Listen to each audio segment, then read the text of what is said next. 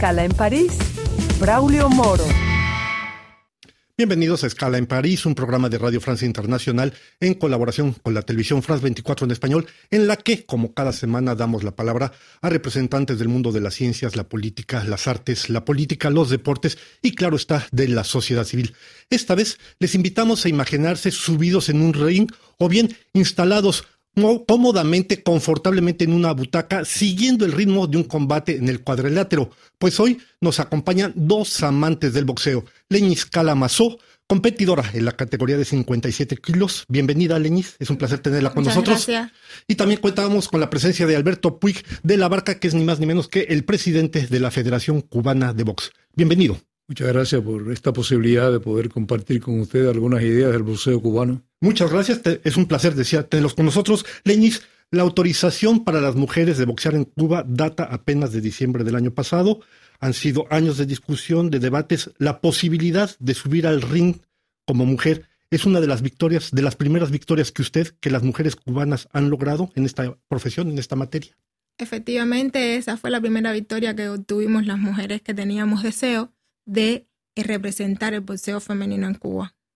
Esto fue apenas en diciembre pasado. ¿Le parece ya muy larga la distancia que ha pasado? ¿Cuántos años hubo que discutir, luchar por esa, por alcanzar ese objetivo? Se estuvo debatiendo eso unos cuantos años, la verdad no sé cuánto tiempo, pero eh, siempre fue eh, un, un logro. Siempre todo fue por un bien, porque al final se logró lo que se queríamos, que era boxear. Persevera y lo alcanzas. Sí. Muy bien. Alberto, ese debate, ese combate, decíamos, duró bastantes años. Usted en su momento dijo, tenemos gran admiración a nuestras mujeres y no las ubicamos hoy con guantes de boxeo. ¿Qué le llevó a usted a cambiar de posición? Mira, nosotros, la Federación Cubana de Boxeo, durante varios años estuvimos realizando estudios para llegar a la determinación de la conveniencia de incorporar a nuestras mujeres al boxeo femenino.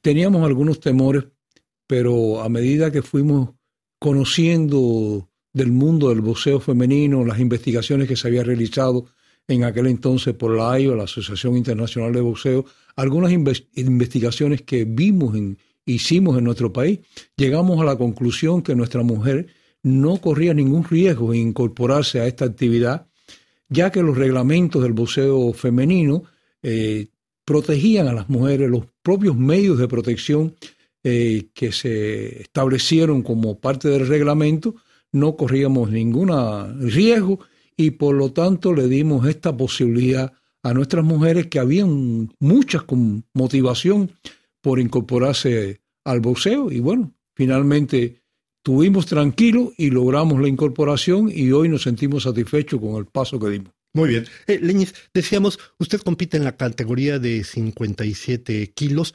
¿Qué la llevó a usted? ¿Cómo se acercó usted al boxeo?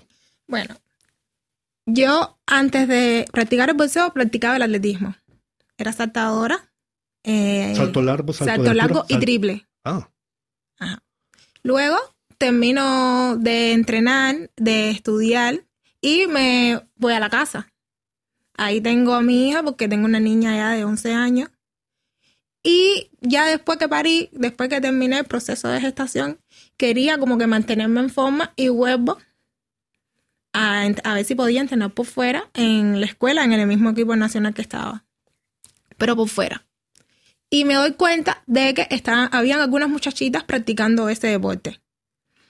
Caso de que con, eh, con amiguitas mías que estábamos, vamos a, vamos a ver, vamos a ir, y algunas decían sí, otras decían no, y entonces yo fue que fui. No era que yo sabía ni que tenía, ni entré al bolseo porque tengo algún familiar bolseador ni nada.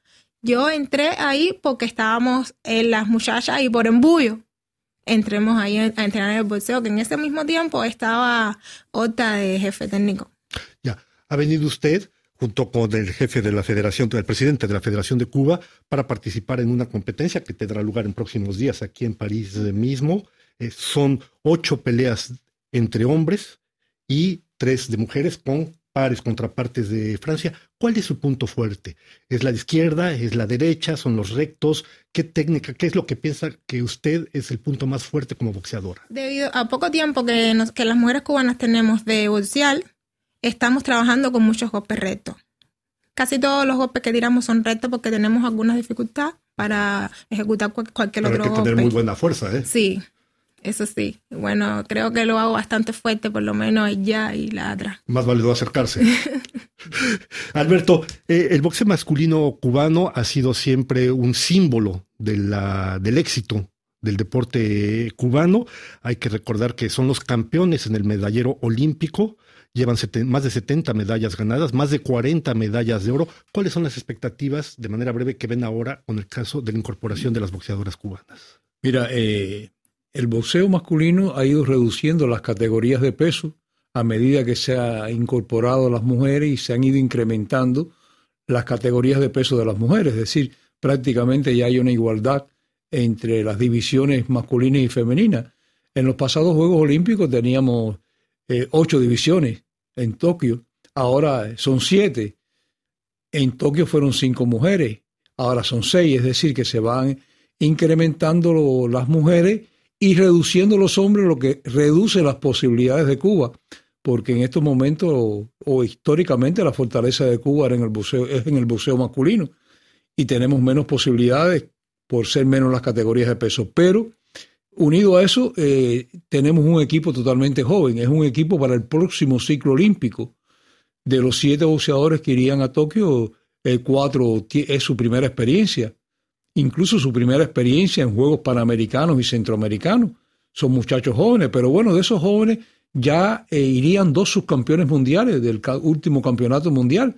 Es decir, que se va logrando un desarrollo, pero no es igual que un equipo ya consolidado como el que llevamos a Tokio. Pero pensamos que se puede hacer un buen papel. Denis, tomando en cuenta estos elementos que menciona Alberto, ¿cuáles son las expectativas para usted?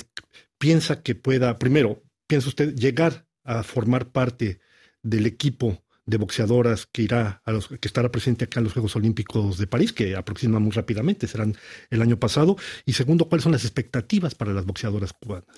Las expectativas para la boxeadora cubana primeramente es participar en la competencia y demostrar de que el boxeo cubano eh, existe y que puede contar con nosotros para las medallas.